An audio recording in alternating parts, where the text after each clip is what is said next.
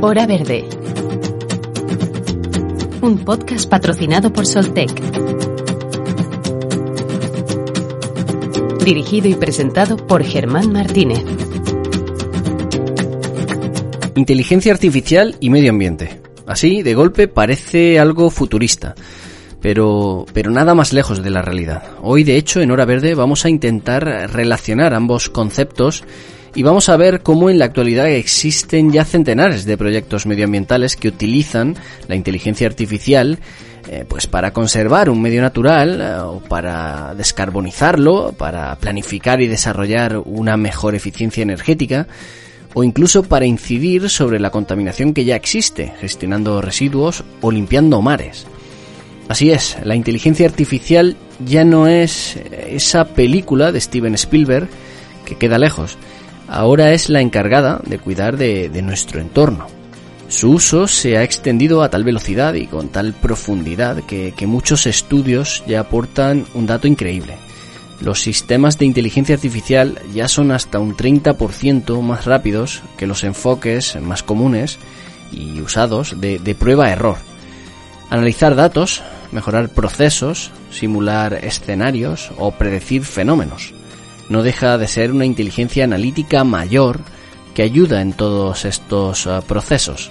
Hoy nos vamos a interesar en dos vectores fundamentales, la descarbonización por un lado y el uso para la limpieza del medio ambiente por el otro.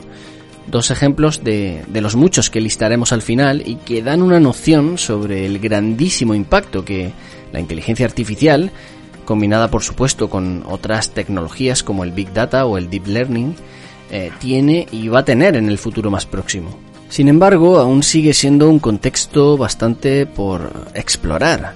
Por esta razón, y porque la mayoría de investigaciones se llevan a cabo en el mundo anglosajón, eh, no nos ha sido fácil conseguir dos entrevistas con dos de las personas que actualmente están aplicando inteligencia artificial en sus investigaciones. Me refiero, en primer lugar, a Mónica Alonso, profesora del Departamento de Ingeniería Eléctrica de la Universidad Carlos III de Madrid, y a Odey García, investigador de la Universidad de Barcelona. Con ambos emprendemos este camino que cerraremos de la mano de Alan Kay en nuestro viaje en un minuto. Y tras esta sección de entrevistas analizaremos en profundidad eh, no solo algunos proyectos, sino también la huella ecológica de la inteligencia artificial, porque por supuesto eh, también la tiene y resulta ser mayor de lo que inicialmente pensábamos, como veremos es algo que, ya está aquí. De hecho, la Estrategia Nacional de Inteligencia Artificial del Ministerio de Asuntos Económicos y Transformación Digital cuenta con seis ejes estratégicos eh, dirigidos a generar un entorno de confianza para el desarrollo de, una inteligencia artificial, y esto es literal, eh, inclusiva, sostenible y que ponga a la ciudadanía en el centro. Así que bueno, en resumen, un programa algo más técnico que vamos a tratar eh, de desarrollar de manera dinámica y totalmente accesible. Si te interesa la temática, quédate con nosotros. Y si no sabes qué es la inteligencia artificial o cómo se aplica, eh, ya te adelantamos algo. Con la inteligencia artificial ocurre que si no sabes que existe, deberías saber que es probable que ella sí que sepa que tú existes. Comenzamos.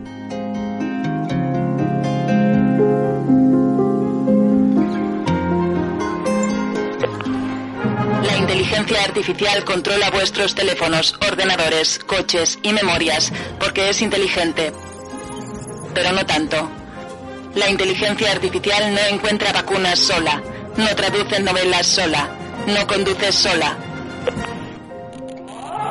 La inteligencia artificial puede hacer muchas cosas y muy bien, pero como herramienta, como herramienta de ayuda, siempre formando, podríamos llamarle, equipo con, con expertos humanos. Una máquina no tiene comprensión profunda, no incluye consideraciones eh, semánticas.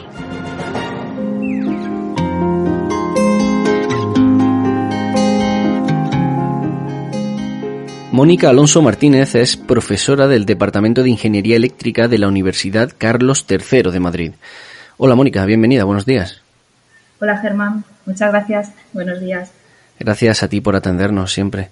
Eh, Mónica, eh, una pregunta rápida para empezar. Eh, cuando decimos que la inteligencia artificial puede mejorar el, proceso de descarbonización, digamos que nos referimos a que no es de forma directa, ¿no? sino a través de, la eficiencia de, de otros sectores, por decirlo así. ¿Es así? Exactamente. Cuando nosotros pensamos en descarbonizar nuestro, nuestro mundo, tenemos que intentar mejorar la eficiencia energética de nuestros procesos o desarrollar nuevos procesos que utilicen energías limpias. ¿vale? Por eso, en el sector energético, por ejemplo, estamos moviéndonos hacia eh, la implantación de nuevas tecnologías renovables. Todos vemos los paneles solares, eh, todos vemos los parques eólicos y muchas otras pequeñas tecnologías que están ganando terreno. Todo eso nos va a ayudar a reducir nuestra huella de carbono a nivel mundial. Eh, comenzando por, por uno de esos campos, eh, voy, a preguntar, voy a preguntarte por varios, decía, eh, pero por comenzar con, con, el del consumo energético, algo de, de, lo que, bueno, aquí hablamos bastante recurrentemente, vamos. ¿Cómo puede mejorar la inteligencia artificial cualquier proceso de, de consumo energético? Pues la verdad es que la inteligencia artificial es una de nuestras grandes aliadas cuando hablamos de consumo energético. Yo creo que por todos es bien conocido el despliegue que hemos tenido en los últimos años de contadores inteligentes en todas nuestras viviendas. Esos contadores son capaces de registrar con franjas muy pequeñas de tiempo el consumo que nosotros estamos teniendo. Eh, toda esa información es muy útil para las empresas eléctricas.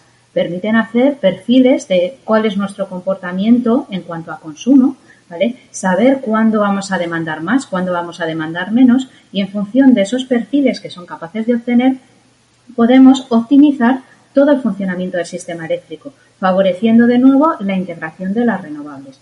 Eh, ¿Cómo gestionar todo ese volumen de datos? Pues la verdad es que con las técnicas clásicas era muy complicado, pero con las nuevas herramientas basadas en Deep Learning, por ejemplo, de inteligencia artificial, es muy sencillo y por lo tanto muy útiles. Pero además del consumo, digamos que, el otro factor de, pues de una red eh, para hacerla eficiente, eh, que es lo que buscamos, es el de las pérdidas. ¿Cómo puede la inteligencia artificial detectar, eh, no sé, errores o, fallos, pérdidas en, una red para, para que se puedan subsanar? Pues es una pregunta muy interesante en la que además estamos trabajando dentro del grupo en el que, en el que participo, en la Universidad Carlos III, en la detección de esas pérdidas. ¿Vale? Pérdidas que son no solo las pérdidas que tenemos por el transporte de energía, sino aquellas pérdidas asociadas al robo, al robo de energía eléctrica, a toda esa gente que se conecta, lo hemos visto toda la vida, que se conecta directamente a una línea, a esa gente que ha sido capaz de eh, modificar la lectura del contador, etcétera. Gracias a todo este volumen de información que estamos registrando a través de los contadores inteligentes, sabemos muy bien a qué hora consumimos, en la localización que consumimos, podemos tener registros de la generación que estaba fluyendo hacia, esas, hacia esos domicilios. Todo eso nosotros podemos meterlo dentro de algoritmos de Machine Learning, de Deep Learning, es decir, algoritmos que permiten eh, desarrollar capacidades como las, de las personas, ¿vale? Y que son capaces de determinar dónde se está produciendo ese robo, por ejemplo, de energía. Es algo muy interesante, es algo que parece que no se da, pero se da más de lo que debería darse. Y es verdad que las, eh, nuevas herramientas de inteligencia artificial nos están permitiendo descubrir esos robos de, energía, de manera que es posible eh, imputar esos robos a una persona ya concreta mientras que antes, bueno, había que diluir ese robo de energía entre todos los consumidores. Claro. Eh, aquí en España hay una estrategia nacional de inteligencia artificial, he leído, ¿no? Eh, que, desarrolla el ministerio, que, bueno, no es ministerio solamente de asuntos económicos, sino también de, transformación digital. Eh, bueno, suponemos lo típico, que, pretende fomentar el desarrollo de, de esta inteligencia artificial, aumentar su inversión, en fin, pero ¿qué hay más allá de, esto que puede sonar a, pues a las típicas palabras de, un plan así? ¿Hacia dónde apunta en lo práctico esta estrategia? Pues en principio, eh, esta estrategia lo que intenta es introducirnos en una realidad más segura dentro del ámbito de la inteligencia artificial. Es verdad que no debemos olvidar que estamos tratando datos. Con estos algoritmos de inteligencia artificial tratamos datos. Tratamos datos que representan personas. ¿vale? Como hemos dicho antes del consumo energético, está representando nuestra forma de vida, nos puede identificar fácilmente. O cuando nosotros intentamos acceder a nuestros móviles con huella digital o a través de nuestra, de nuestra, de nuestra cara, de nuestra foto, todo eso es información personal. Es importante por, entonces que cuidemos esa información, que protejamos esa información. Esta estrategia nacional intenta favorecer que España empiece a desarrollar y a poner de forma más activa todos estos mecanismos de inteligencia artificial al servicio de muchos sectores, al servicio energético, al servicio de las telecomunicaciones, al servicio de la administración, etcétera. Pero también quiere que la inteligencia artificial se integre en nuestra vida de una forma segura. ¿Vale? Desarrollando la normativa adecuada, defendiendo los derechos de, cada una de, de, las personas individuales que estamos utilizándola. Entonces, intenta generar ese marco, ¿vale? De desarrollo sostenible, de desarrollo seguro de la tecnología asociada a la inteligencia artificial, que es muy útil para, para muchísimos sectores.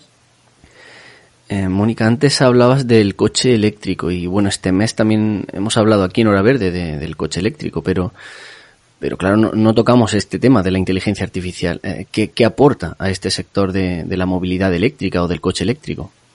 Pues la verdad es que el coche eléctrico es algo que tarde o temprano va a formar parte de nuestra vida sí o sí. Debemos concienciarnos, ¿vale? Aunque pensemos que los recorridos que podemos realizar son más cortos que los vehículos convencionales, pero es verdad que tenemos que tratar de cambiar nuestra mentalidad hacia una movilidad más sostenible, una movilidad eléctrica. Cuando nosotros hablamos de coches eléctricos tenemos que tener en cuenta varios aspectos. Tenemos que tener en cuenta eh, nuestros hábitos de uso de los coches, eh, la vida útil de las baterías y la operación óptima de nuestro sistema cuando nosotros estamos recargando las baterías. Para todo ello, nosotros lo que necesitamos es conocer un montón de información. Necesitamos conocer cuándo el cliente va a utilizar el coche, cuánto va a querer recorrer con ese coche. Necesitamos conocer cómo está nuestro sistema eléctrico, si es ahora el momento de recargar las baterías o puesto que el cliente puede esperar un poco, podemos retrasar la recarga de nuestro coche eléctrico a unas horas de menor consumo energético. ¿Vale? Podemos incluso decidir o estimar cuál es el punto óptimo en el que nosotros podemos ir a, elegir el poste al que recargarnos. ¿Vale? A lo mejor podemos elegir varios puntos de recarga, podemos recargar en casa, en el trabajo o en el centro comercial mientras hacemos la compra y en función de cómo esté nuestro sistema podemos ir hacia uno u otro y optimizar así todo el funcionamiento del sistema energético y reducir la, la, generación que nosotros necesitamos, reducir por tanto las pérdidas, reducir nuestro, nuestra huella de carbono. Todo esto necesita un montón de datos. Y la inteligencia artificial vuelve a ser nuestra gran aliada en, poder analizar cómo está nuestra batería, eh, podernos decir cuándo, cuántas veces más podemos recargar nuestra batería, el modo en el que tenemos que recargar nuestra batería. Puede establecer, los perfiles de, de consumo de los usuarios, puede decirnos dónde recargar, cuándo recargar. Realmente, como decía antes, es una gran aliada porque son muchísimas variables las que tenemos que tener en cuenta cuando nosotros introducimos el coche eléctrico dentro del sistema energético de un país.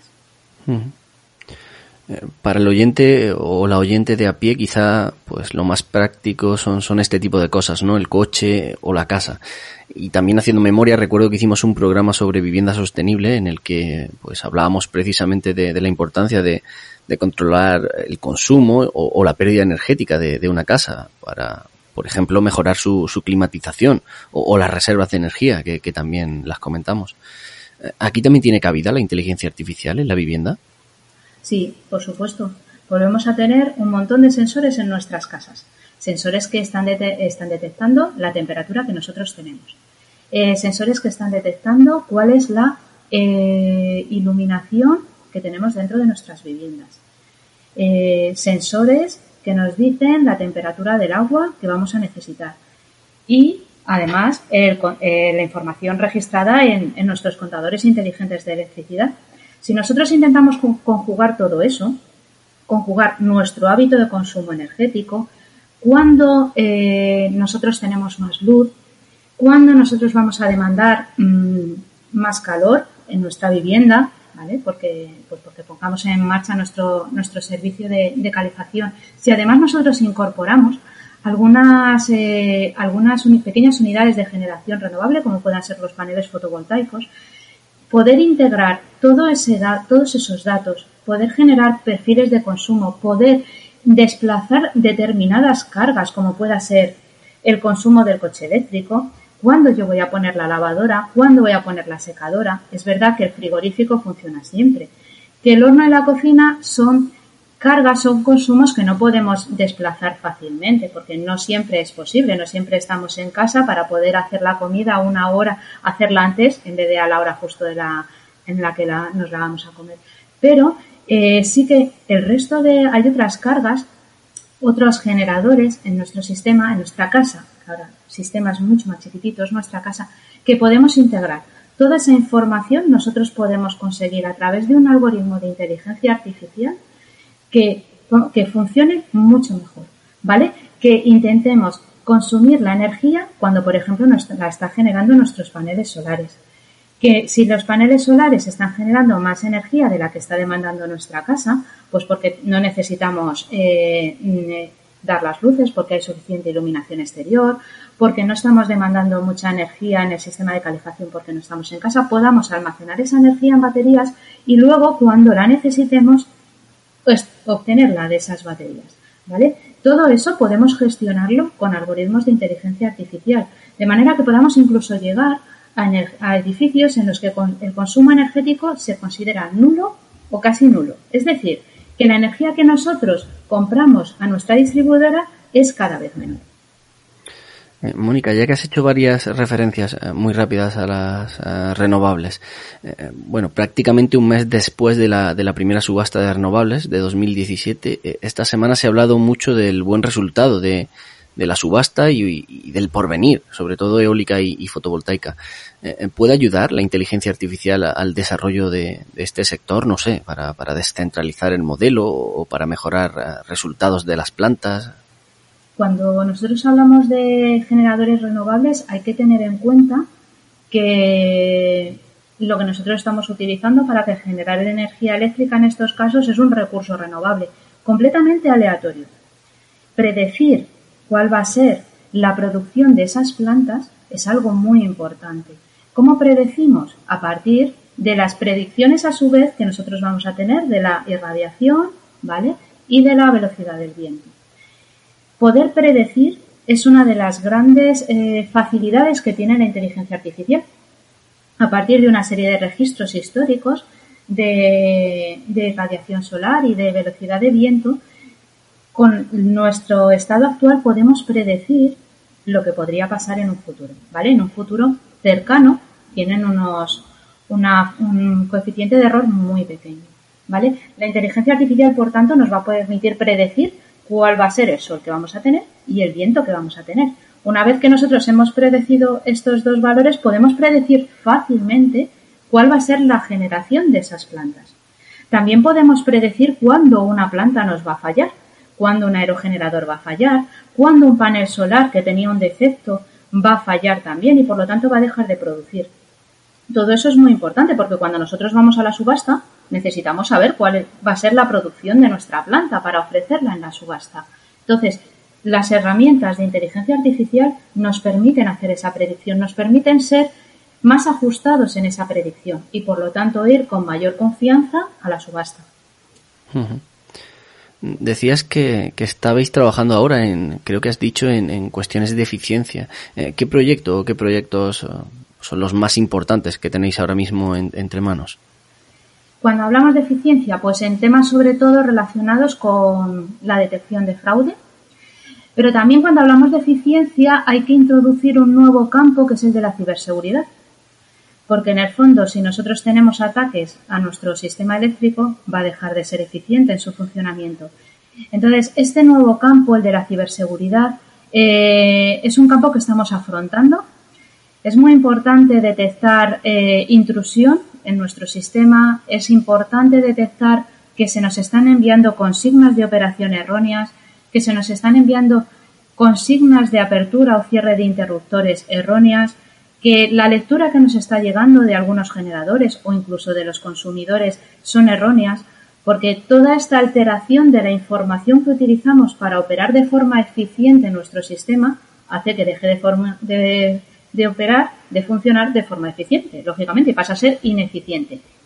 Por lo tanto, todo este campo de la ciberseguridad es un campo actualmente que es necesario abordar. Al día son miles los ataques que sufren nuestras empresas eléctricas a nivel nacional para intentar desestabilizar nuestro sistema. ¿Vale? Y en cuanto desestabilicen una parte del sistema, no olvidemos que el sistema eléctrico puede ir cayendo en cascada y llegar a perder el suministro energético en todo el país. Tenemos ejemplos a lo largo de los últimos años. Entonces tenemos que trabajar eh, codo con codo con eh, los cuerpos de seguridad del Estado para intentar evitar lo máximo posible estos ataques y que nunca lleguen a ser efectivos para que puedan llegar a un colapso de, de tensión en nuestro sistema que provocarían pérdida de suministro. Entiendo. Pues eh, Mónica Alonso Martínez, profesora del Departamento de Ingeniería Eléctrica de la Universidad Carlos III de Madrid. Muchísimas gracias por estar aquí en Hora Verde.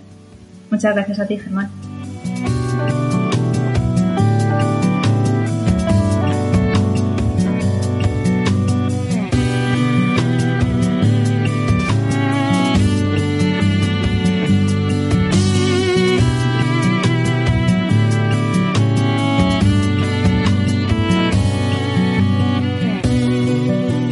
Como afirmábamos al inicio, hay ya centenares de, proyectos que buscan eh, pues esa aplicación práctica de la inteligencia artificial eh, para la conservación del medio ambiente. Uno de esos proyectos es Marlin.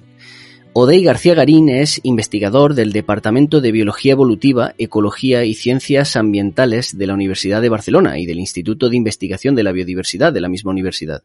Y es uno de los autores eh, de este curioso proyecto que, usa precisamente la inteligencia artificial para mejorar eh, nuestro medio marino en este caso. Hola Odey, bienvenido. Hola Germán, gracias por invitarme. Gracias a, ti por estar aquí en Hora Verde. Eh, Odey, en primer lugar, eh, bueno, aunque para ti será comenzar por el final, porque Marlin, eh, que es como se llama esta aplicación a la que, a la que me he referido, pues será el fruto, imagino, de, años de investigación y, desarrollo. Pero me gustaría empezar por ahí, si, te parece. Explícanos eh, qué es Marlin y, y cómo nació la idea de, de crearla.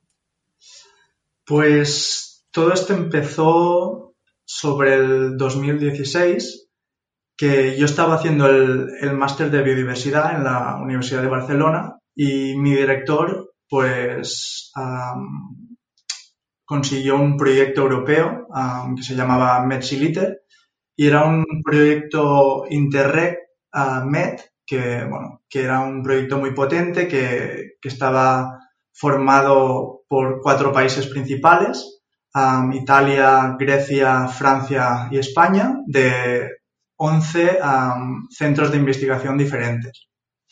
Y nuestro grupo de grandes vertebrados marinos, ah, dentro del proyecto Merciviter, se encargaba de, hacer protocolos para estudiar la, basura marina, los contaminantes, principalmente plásticos, pero también otro tipo de basura, mediante técnicas de teledetección. Principalmente utilizamos ah, drones y, avionetas pequeñas de, unas seis plazas con cámaras instaladas debajo de las avionetas.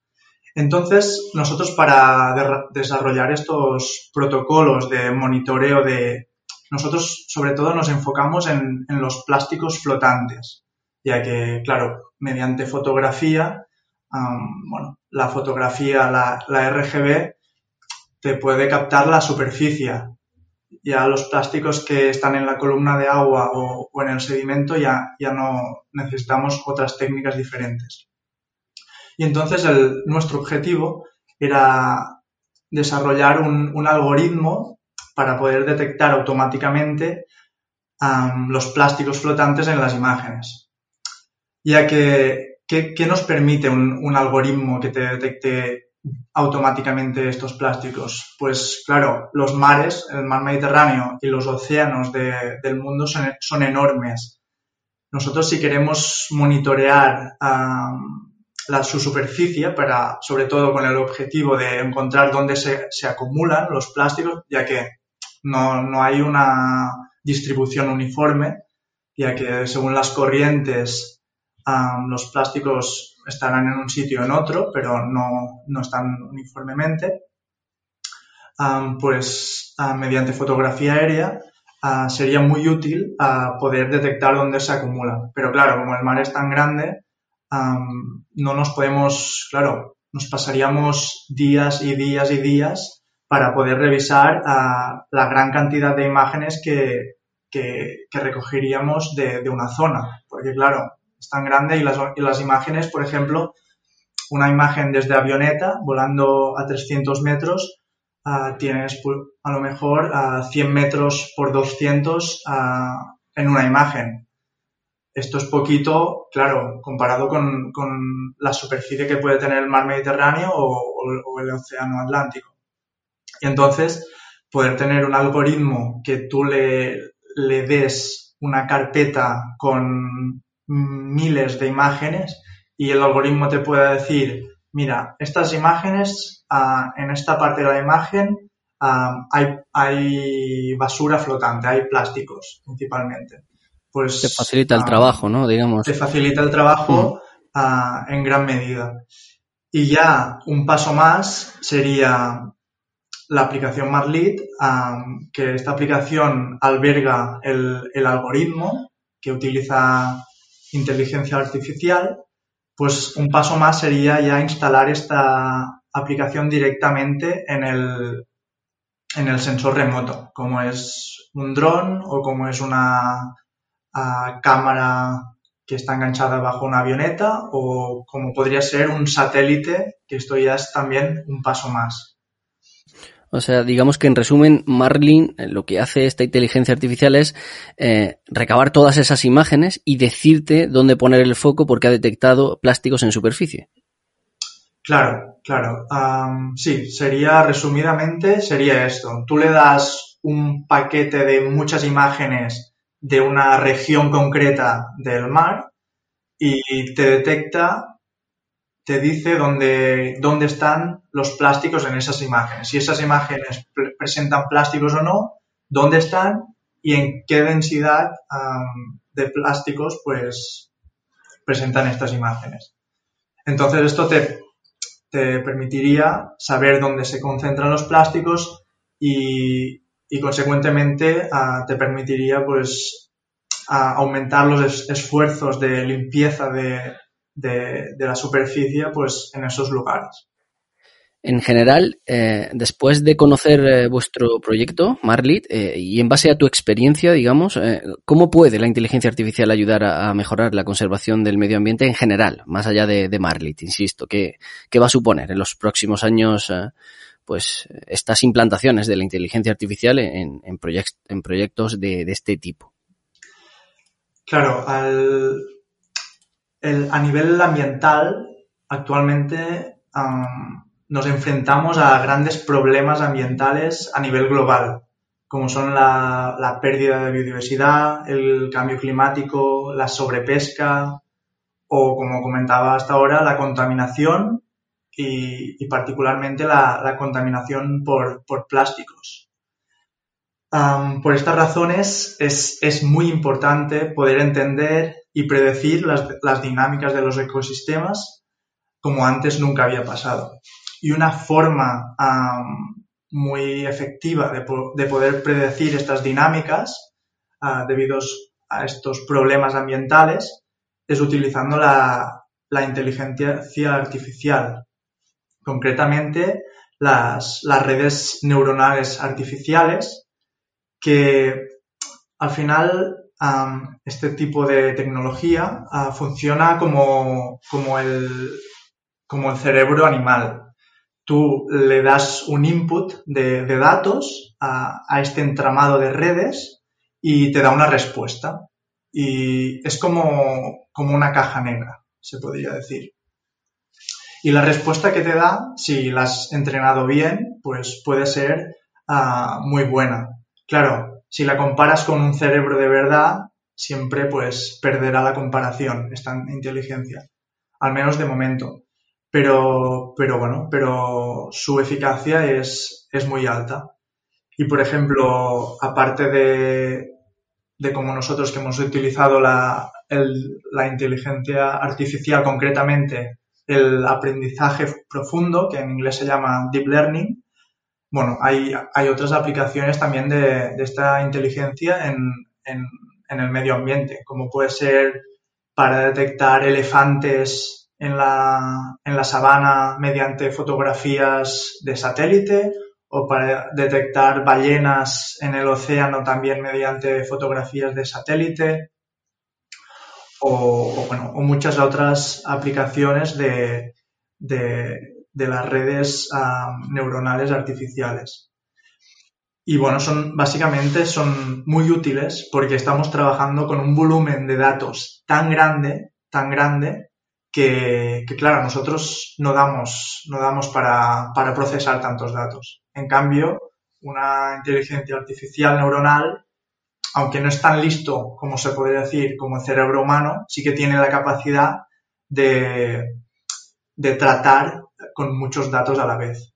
Y, esto es una ventaja muy grande a la hora de poder, de poder evaluar, evaluar ecosistemas que tienen, claro, muchas variables, que entran muchas variables y tú tienes que predecir uh, un comportamiento, una, qué, qué pasará, ¿sabes? Sí, eh, muchos eh, ejemplos de, de, este tipo de proyectos vamos a intentar condensarlos en la parte final del programa, en la editorial, eh, para, pues, para poner algunos ejemplos, como has hecho tú. Y sobre lo que comentabas también de, los plásticos, y también en referencia a Marlit, eh, aquí en Hora Verde hablamos de, plásticos en el, en el, programa número 2, también por, la gravedad que le había aportado todo esto del COVID a ese, a ese gran problema social y ecológico. Y también hablamos en el programa número 5 de impuestos verdes sobre sobre las nuevas cargas impositivas que se, que la legislación que se está aprobando va a cargar sobre, sobre los plásticos uh, no reutilizables. Pero uh, ahora que, que, hablo contigo, me gustaría además tratar otra, otra faceta, que es la, la investigadora, la de, la de financiación, digamos, de un proyecto, porque imagino que, que a partir de, de, este proyecto, hacerlo realidad, vamos, eh, pues requiere pues apoyo, financiación, como comentabas un poco al inicio, ¿no? Que forma parte de un proyecto mayor.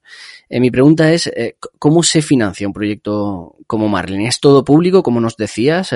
¿O creéis que, bueno, es posible a medio plazo el apoyo de, de alguna empresa que, que, lo adquiera o lo comercialice? No sé, ¿es necesario buscar estas otras vías de financiación? Claro, la, la financiación siempre es, bueno, los investigadores siempre estamos en busca de la financiación, porque, claro, yo ahora mismo, por ejemplo, estoy en mi tercer año de doctorado y en un año se me termina la beca y, claro, es, es un futuro siempre muy incierto porque, bueno, dependes de las becas, dependes de contratos temporales y, y bueno, y claro, por ejemplo, eh, para entrar en la Universidad de Barcelona es muy difícil entrar antes de al menos los 40 años. Y por esto siempre tienes que estar en busca y captura de proyectos para poder financiar tu, tu investigación. Hay diversos, diversas convocatorias donde tú puedes plantear tu proyecto y si es un buen proyecto competitivo con un tópico interesante, pues puedes tener posibilidades. Pero también se tiene que decir que, que claro, que que hay muchos investigadores presentando muy buenos proyectos y es un mundo muy, muy competitivo que, que muchas veces no, no, consigues el proyecto que, que pides.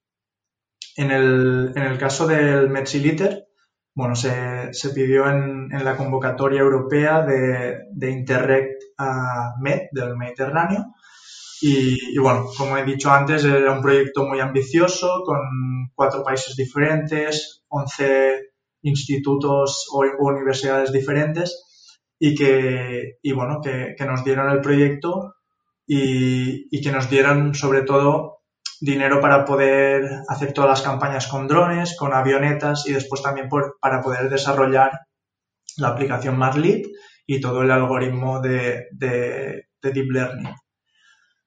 Además de los Interregs, bueno, hay otras convocatorias públicas, como podrían ser el Horizonte 2020, que, terminó el año pasado y ahora será el Horizonte Europe Strategic Plan, que será del 2021 al 2024, que también bueno, son proyectos muy ambiciosos donde tienen que haber diversos países y diversas instituciones. Después, bueno, hay otras convocatorias como pueden ser la de JPI y Biodiversa, que bueno, la convocatoria fue hace poco y también, bueno, es para presentar proyectos para investigar en el mar sobre todo y en ambientes acuáticos. A nivel español,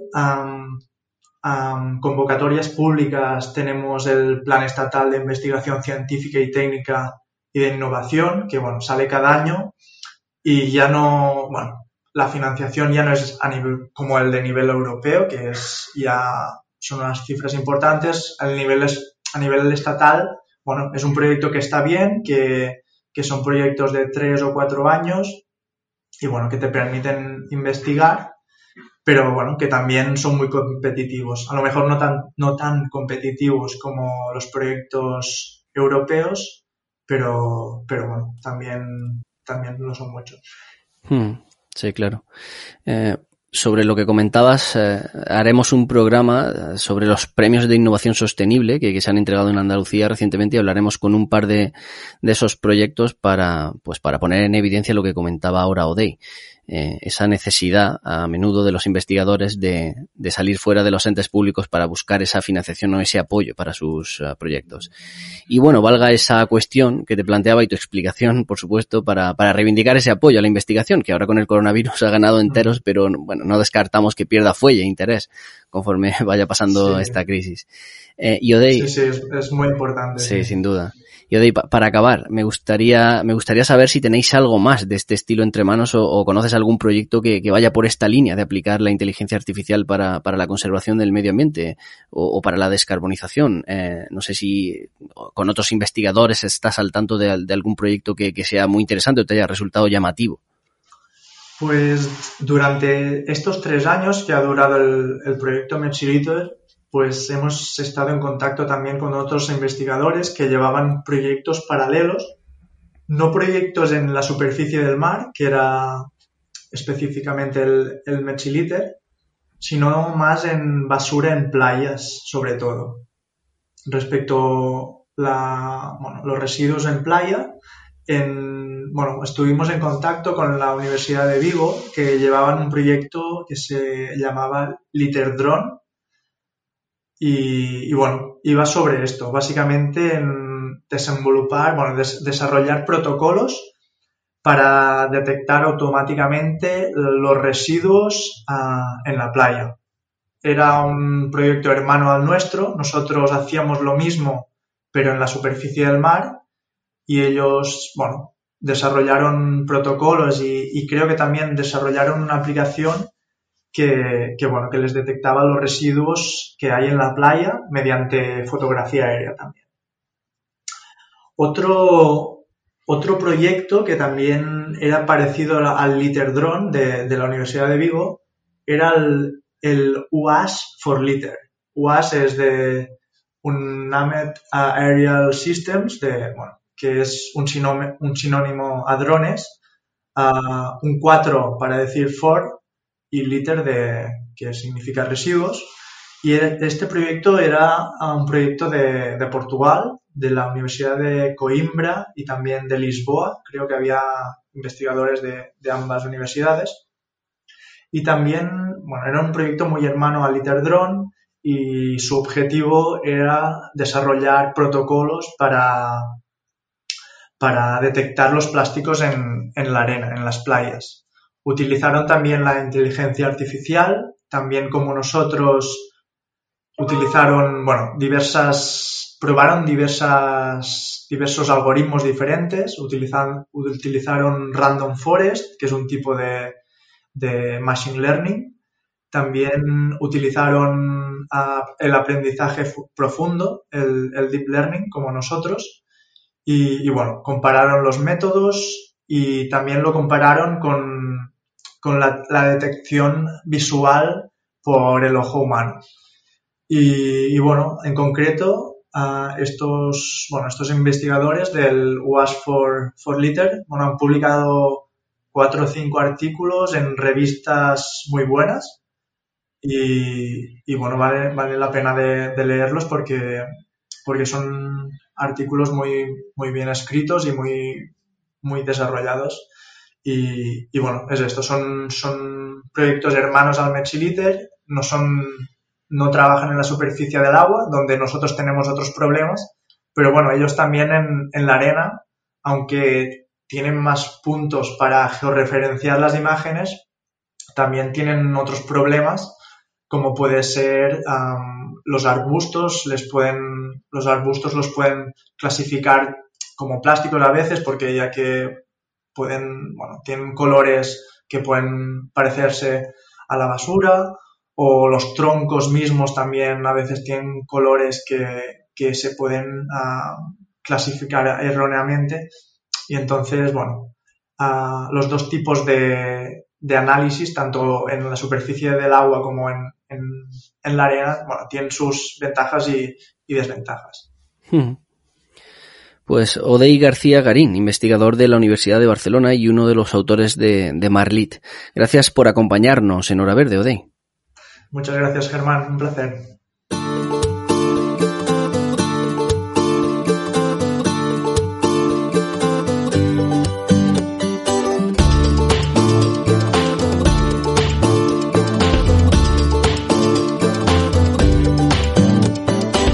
Como hemos podido analizar escuchando a Mónica y a Odey, eh, la inteligencia artificial tiene muchísimos eh, usos prácticos en la actualidad, eh, también si hablamos de cuestiones medioambientales.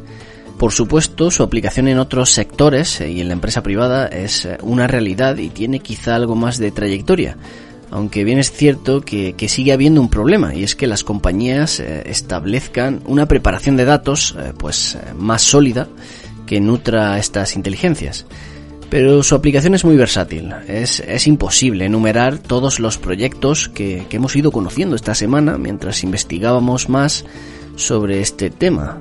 Tenemos algunos, pero ni mucho menos todos.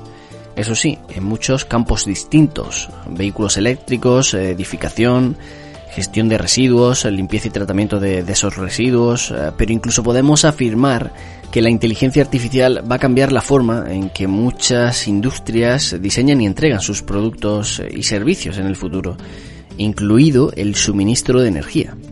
En esta cuestión, la de la eficiencia energética es un elemento fundamental. La inteligencia artificial permite gestionar grandes volúmenes de datos de consumo energético y aprender de las tendencias y patrones de comportamiento de, los consumidores y por lo tanto adoptar decisiones en favor de, una mejora en la eficiencia energética de, las instalaciones.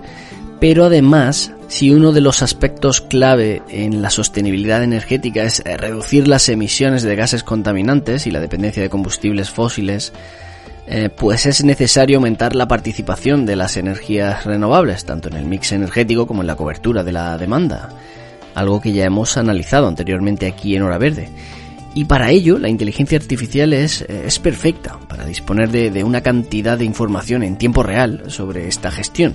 BitJelly, por ejemplo, es una aplicación que usa esta inteligencia para esta eficiencia.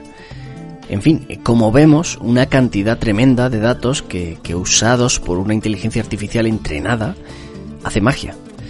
Por supuesto, estos eh, datos solos, una digitalización aislada, no, no es el factor más importante para descarbonizar el planeta, pero puede ayudar y mucho. Sobre esta cuestión de los datos es que a menudo no somos eh, conscientes de la cantidad de datos que genera cada persona.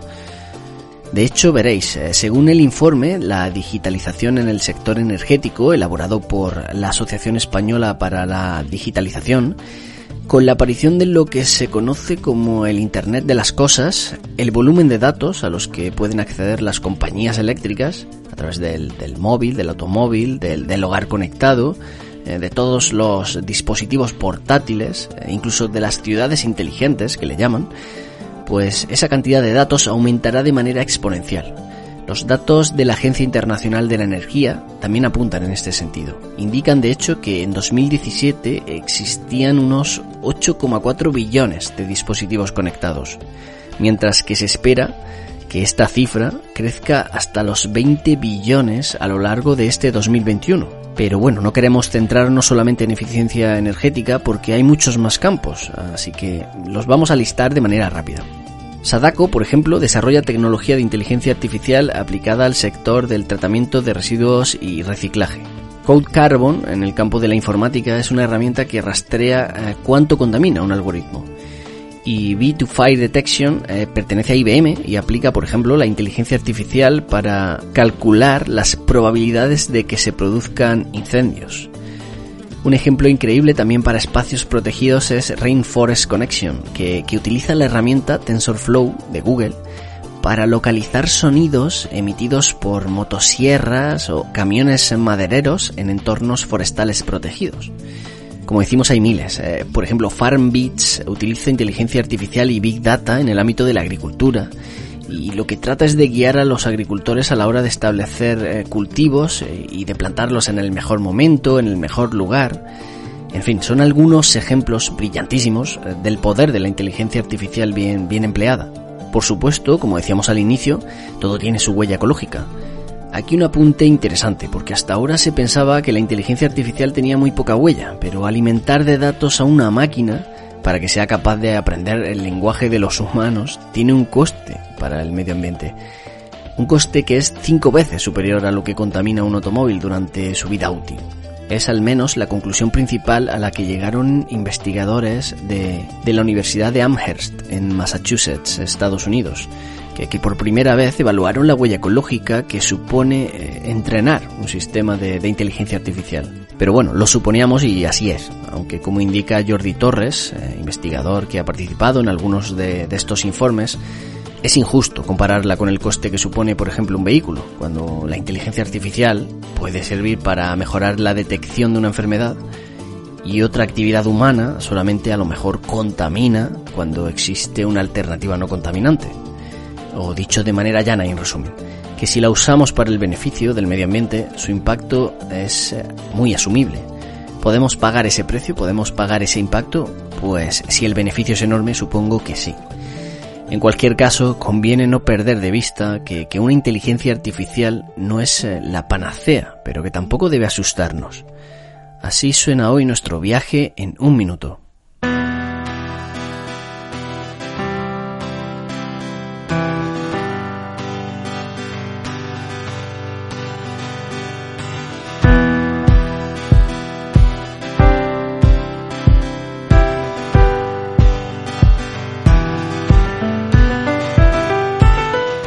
Como creadores, ¿somos más inteligentes que una inteligencia artificial? El espectro humano es mayor, pero cae en el error de contraponerse. Es el antropocentrismo por definición. Creernos el centro en vez de ver lo que algo aporta. Como afirmó el informático Alan Kay, a algunas personas les preocupa que la inteligencia artificial nos haga sentir inferiores, pero cualquier persona, en su sano juicio, debería tener un complejo de inferioridad cada vez que mira una flor.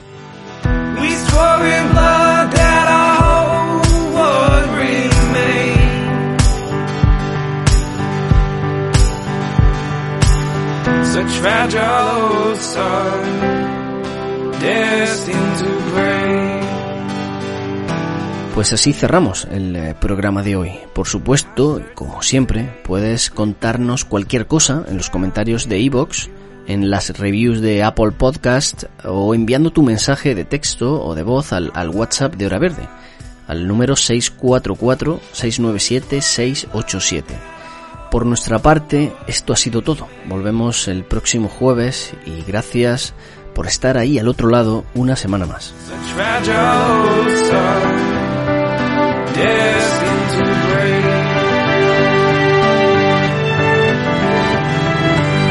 We swore in blood that our hope would remain.